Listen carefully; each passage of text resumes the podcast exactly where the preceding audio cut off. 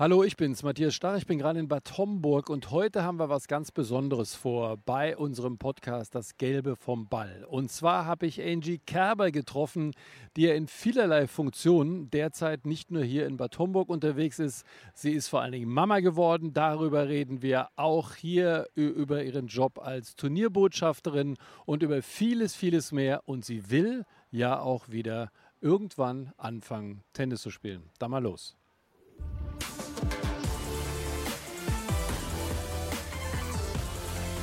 Das Gelbe vom Ball, der Eurosport Tennis Podcast. So, jetzt haben wir hier einen wunderschönen Center Court ja. bei Tomburg. 8 mm das, äh, das, das Rasenteil. Wunderschön sieht es aus. Naturrasen. Das ja. stimmt, das stimmt. Ähm, dieses spezielle auf Rasen. Es geht, weißt du, es geht über den Klang. Es ist ein anderes Geräusch. Es hat so eine, so eine, so eine, so eine Würde. Was heißt das, dieses Rasentennis für dich? Was macht das aus? Also Rasentennis ist halt für mich Wimbledon, ist halt Wimbledon-Flair und ähm, das ist diese Rasensaison, die einfach so kurz ist. Und ähm, für mich Rasen ist halt, weiß ich nicht, ich habe mich von Anfang an, als ich das erste Mal auf Rasen gespielt habe, noch Juniors, Wimbledon, mhm. direkt wohlgefühlt. Und das ist wie so tatsächlich mein Wohnzimmer. Jedes Mal, wenn ich auf dem Rasen spiele, äh, kommen so viele Momente und Gedanken und Erinnerungen zurück, wo ich mich auf Anhieb wohlfühle. Und jetzt äh, mit Bad Homburg ein eigenes Turnier zu haben, dann noch auf Rasen, das ist natürlich so ein, ein Traum, der wahr geworden ist. Äh, besonders jetzt hier auf diesem Center Court, der ganz besonders ist, der im Kurpark drin steht ähm, und jede Spielerin äh, nur gutes Feedback gegeben hat, was äh, natürlich mi mich und auch äh, alle im Hintergrund äh, stolz macht. Aber Rasen ist halt was Besonderes. Naja, und diese Anlehnung zu Wimbledon, also ihr wurdet ja am Anfang auch äh, stark beraten. Es sind mhm. auch immer wieder Vertreter von Wimbledon hier. Ich kann mhm. sagen, die sehr, sehr zufrieden sind, auch wie das alles läuft. Mhm. Die sind sehr sensibel, wie sieht ein Rasenplatz aus am Anfang des Turniers. Ähm, also das ist schon auch für die Spielerin so ein Gefühl, ey, wir sind eigentlich schon fast in London. Ne? Äh, ja, ich meine, wir sind eine Woche vor Wimbledon mhm. und äh, da fängt schon die Vorbereitung auf Wimbledon äh, an. Ich meine, mental sowie spielerisch. Ich meine, man kann jetzt in der Woche nicht mehr viel antrainieren, sondern man muss sein Gefühl auf Rasen finden.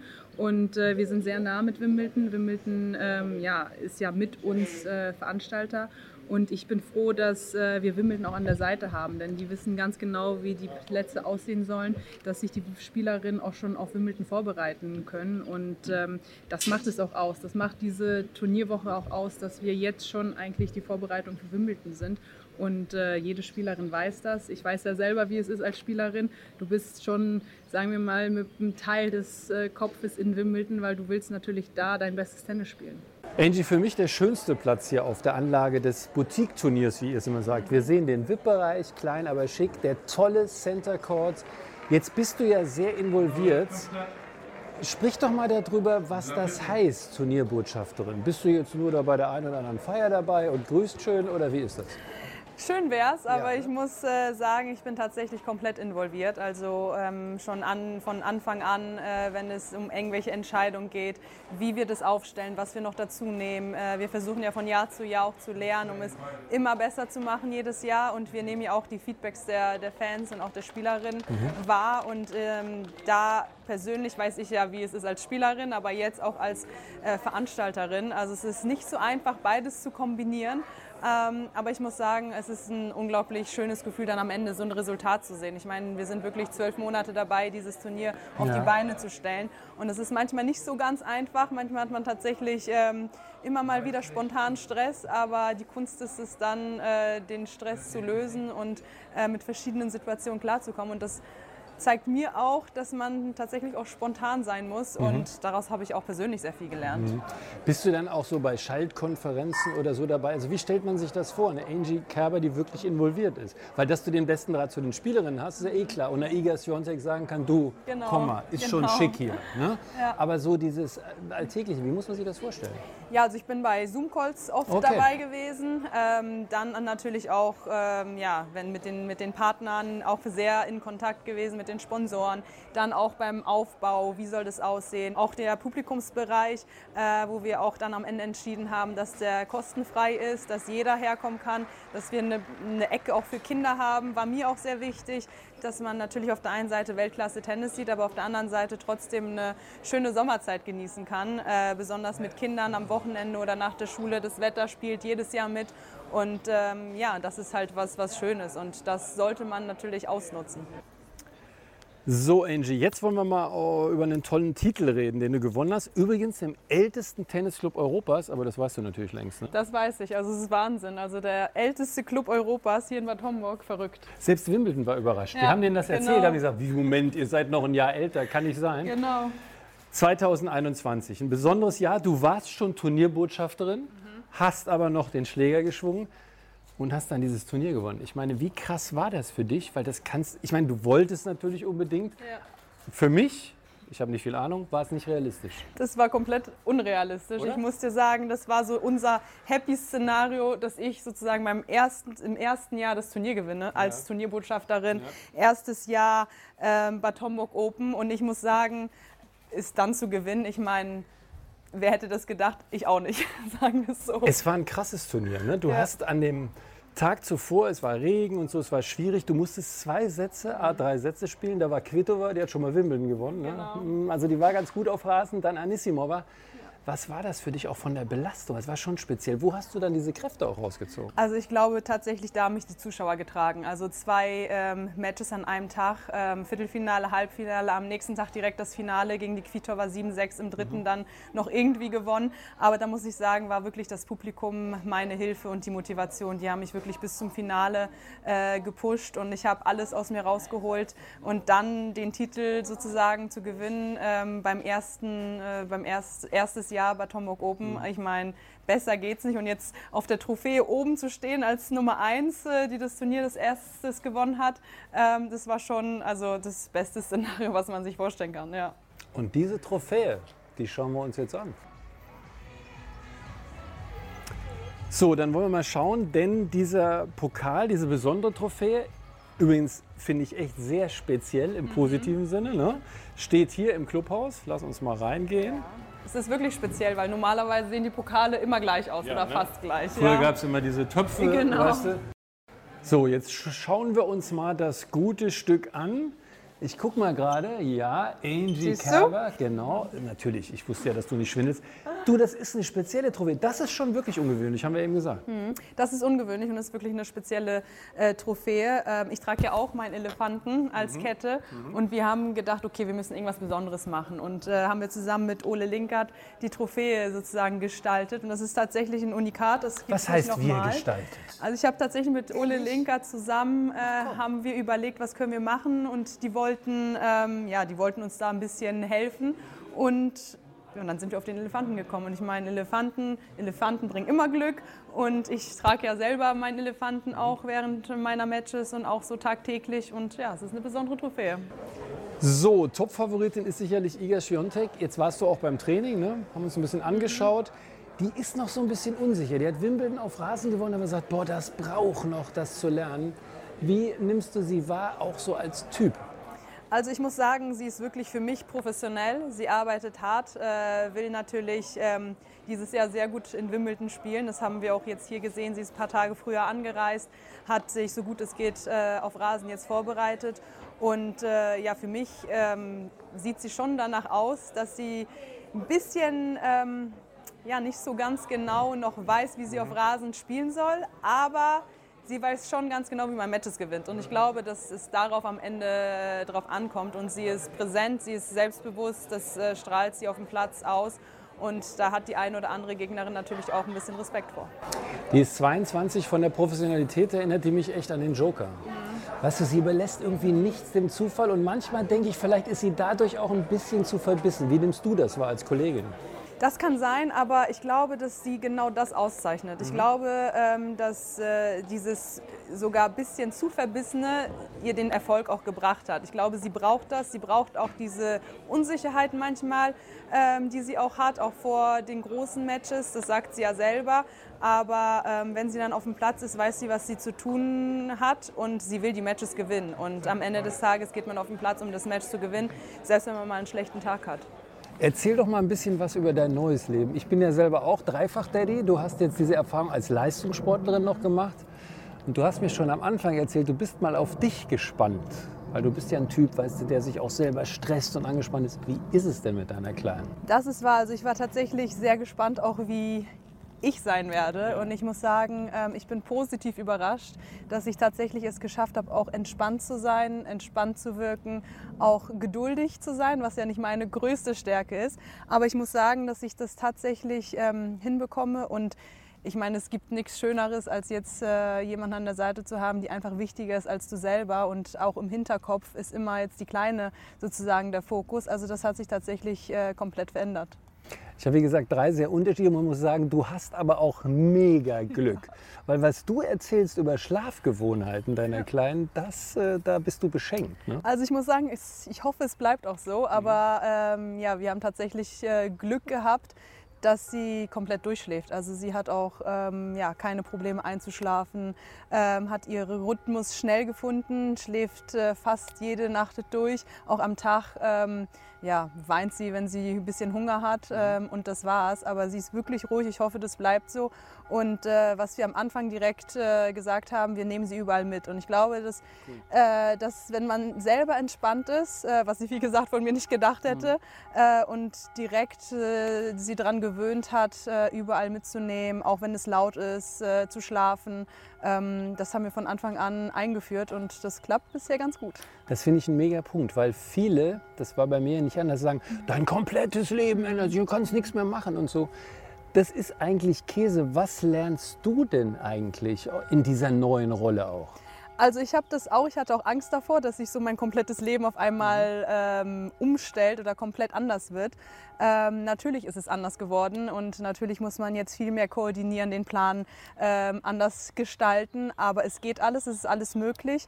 Und was ich gelernt habe, ist tatsächlich über mich selber, dass ich ähm, jetzt nicht so schnell die Fassung verliere, dass auch wenn sie weint, ich ruhig bleibe und jeden Moment genieße. Also das kann ich tatsächlich, ich glaube, das habe ich auch jetzt äh, durch meinen Sport gelernt, durch die Jahre, diese Momente zu genießen und äh, sie einfach anders, bewusster wahrzunehmen. Und ähm, das gelingt mir bisher tatsächlich ganz gut. Würdest du sagen, in bestimmten Sachen hast du eine andere Sicht auf Dinge vielleicht auch?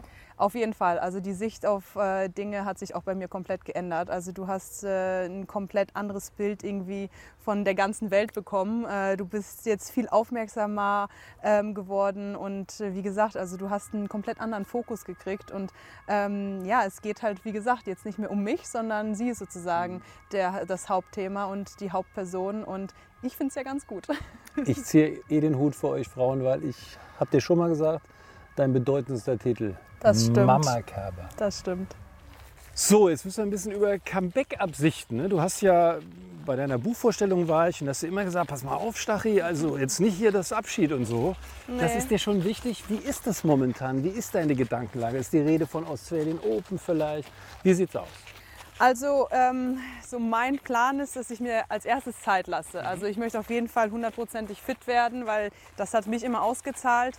Und das ist halt das A und O, glaube ich, momentan mit der neuen Generation ein bisschen. Und äh, ich möchte mir da Zeit lassen. Und so, wenn ich nach vorne schaue, wäre schon so optimal nächstes Jahr Australien ähm, wieder nochmal das Comeback zu starten. Ja, das wäre so das Ziel. Das Machst Ziel. du doch aber sicherlich abhängig, hast du auch immer gesagt wie das mit der Kleinen funktioniert. Genau. Also die Prioritäten verschieben sich schon. Ne? Also die Prioritäten verschieben sich komplett. Mhm. Natürlich ist die Kleine sozusagen jetzt das Wichtigste. Ja. Ähm, und deshalb muss man jetzt auch gucken, wie das alles klappt, wie wir das planen. Ähm, aber ich denke, so realistisch gesehen ist Australien schon so das Ziel, äh, da wieder einzusteigen. Erklär uns Touristen mal, aber uns Tennisfans, was es ausmacht. Also weißt du, die Schläge, das haben wir auch bei der Verabschiedung von Petko gesehen in Bad Homburg, die sind ja da. Man redet immer von dieser Matchpraxis. Was ist wichtig, um dann wirklich das Gefühl zu haben, jetzt wäre ich wieder bereit? Also klar, Matchpraxis kommt dann, wenn ich die Turniere anfange zu spielen. Mhm. Aber ähm, das Wichtigste ist, glaube ich, wirklich fit zu sein, ein gutes Team drumherum zu haben, es gut zu organisieren, gut zu planen und ähm, ich glaube, das Tennis ist nicht so das Problem. Ich denke, das ist eher tatsächlich so wieder die Bereitschaft, äh, ein komplettes Turnier durchspielen zu können. Also so Match, äh, Tag für Tag Matches zu spielen, mhm. weil das ist schon nochmal eine komplett andere Belastung. Selbst wenn du fit bist, sind Matches trotzdem nochmal was anderes. Du bist komplett angespannt, du hast mental, ist es eine komplett andere Belastung. Und ähm, ja, und da möchte ich halt wirklich fit sein, wenn ich äh, dann wieder einsteige. Du bist immer eine Spielerin gewesen, die extrem viel über Motivation mhm. gemacht hat.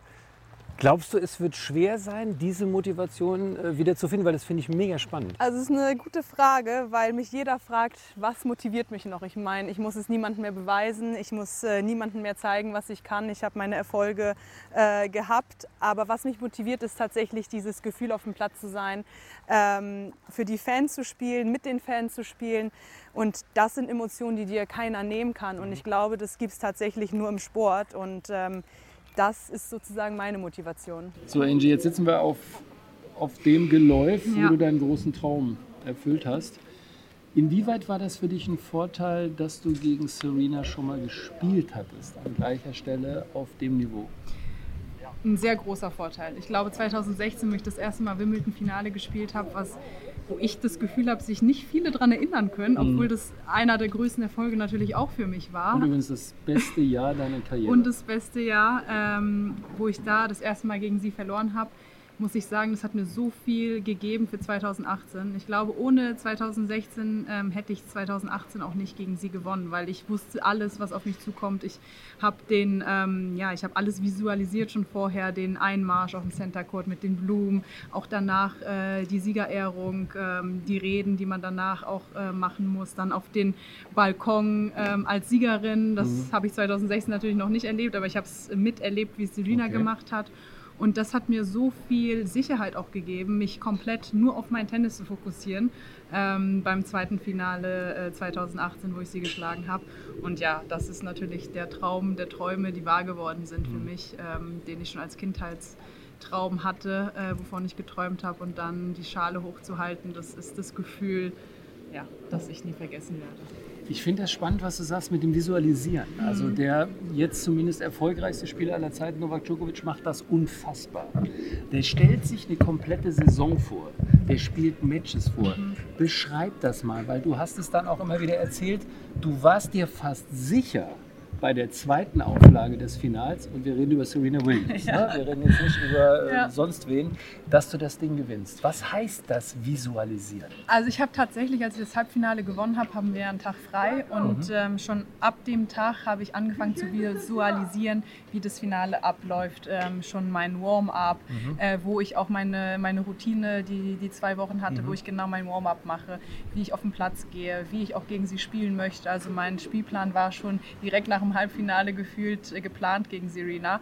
Ähm, und dieses Gefühl, nicht das erste Mal das Finale zu spielen, schon das gespielt gehabt zu haben, mhm. ähm, zu wissen, wie der Einmarsch ist, wie es ist, ähm, auch die Siegerehrung äh, natürlich, weil das ist ein komplett anderes Gefühl als bei den anderen Grand Slams.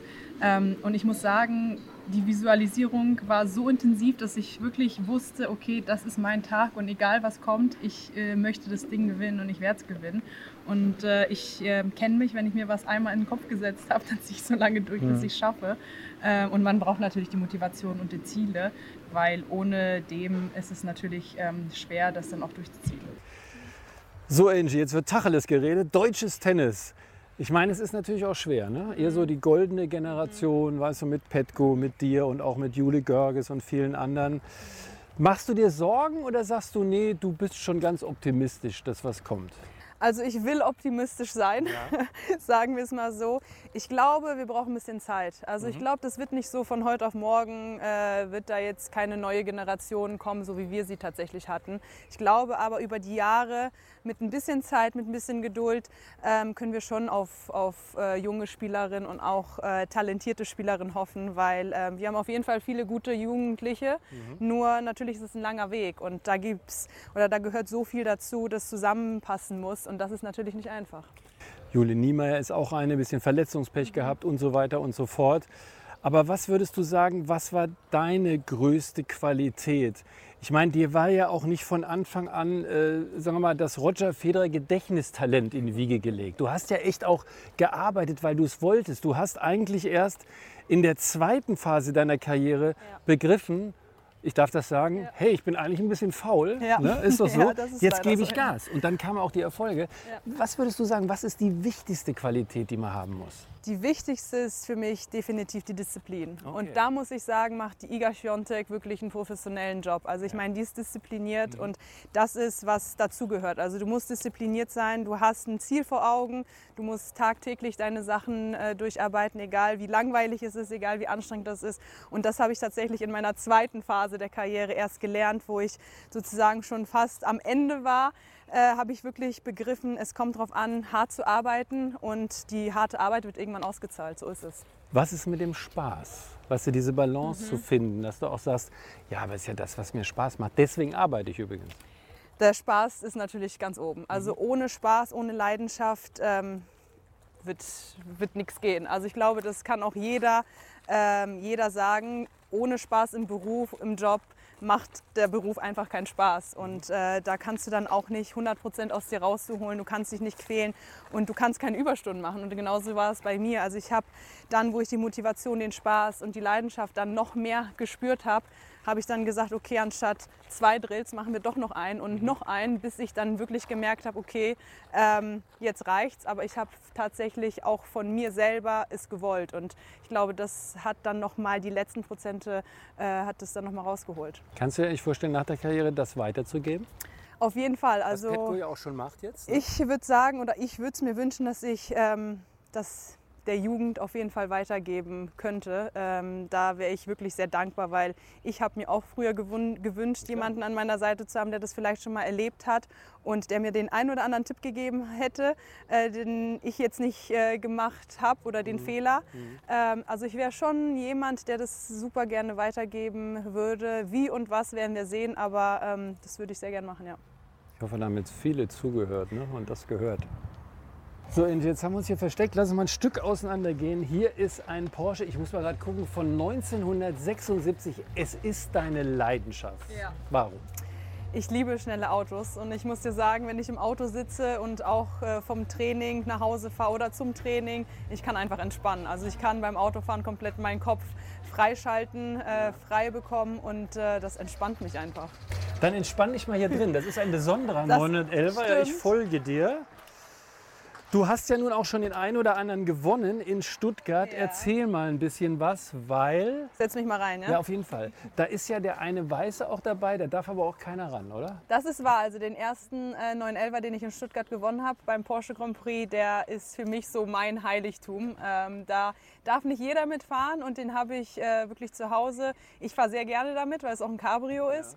Und ähm, ja, das ist so mein, mein Goldstück, sagen wir es mal so. Drückst du auch mal auf die Tube? Ich meine, du bist öfters in Polen, kann man denn da mal richtig Gas geben? Weil in Deutschland ist das ja schwierig. Ja, ich glaube, es ist überall schwierig. Ähm, aber da, wo ich kann, drücke ich auch mal gerne drauf. Äh, Es muss zwar sicher sein, aber ich, ich liebe es, schnell auch zu fahren. Aber natürlich muss es auch sich gut anfühlen und dann, wenn man darf. Wäre das mal was für dich gewesen, Rennfahrerin, wenn es im Tennis nichts geworden wäre? Ich muss sagen, ja. Also ich glaube wirklich, ähm, dass Rennfahrerin schon auch zu mir passen würde. Also ich bin schon sehr äh, jemand, der es sehr dynamisch mag oder auch äh, so dieses Adrenalin-Feeling gerne hat. Ähm, und Autofahren, ich weiß nicht, das war von Anfang an schon meine Leidenschaft. Also ich habe ganz früher noch mit meinem Opa äh, Autofahren gelernt. Der hat Okay. mir das wirklich äh, beigebracht. So auf den Dann- geheimen Straßen? Genau, Ja. oder parken schön, Okay. wo es niemand sieht. Ähm, ja, und dann meine Eltern, die haben mir es auch wirklich äh, von Anfang an beigebracht. Deshalb, das ist schon so ein kleiner, ähm, kleines Hobby für mich, ja. Weißt du, dass Iga immer noch, Iga Świątek, immer noch keinen Führerschein hat? Kannst du ihr bitte mal sagen, dass es sich lohnt? Ich werde es ihr definitiv sagen. Ich habe es dir schon mal gesagt und ich hoffe, dass sie den auf jeden Fall bald äh, mal endlich macht, ja. Das war mal eine ganz besondere Folge von Das Gelbe vom Ball mit Angie Kerber und wir freuen uns drauf, je nachdem, wann sie wieder anfängt. Aber Hauptsache und das Gefühl haben wir, sie ist happy. Dann bis zum nächsten Mal, wenn es wieder heißt Das Gelbe vom Ball. Das Gelbe vom Ball. Überall, wo es Podcasts gibt.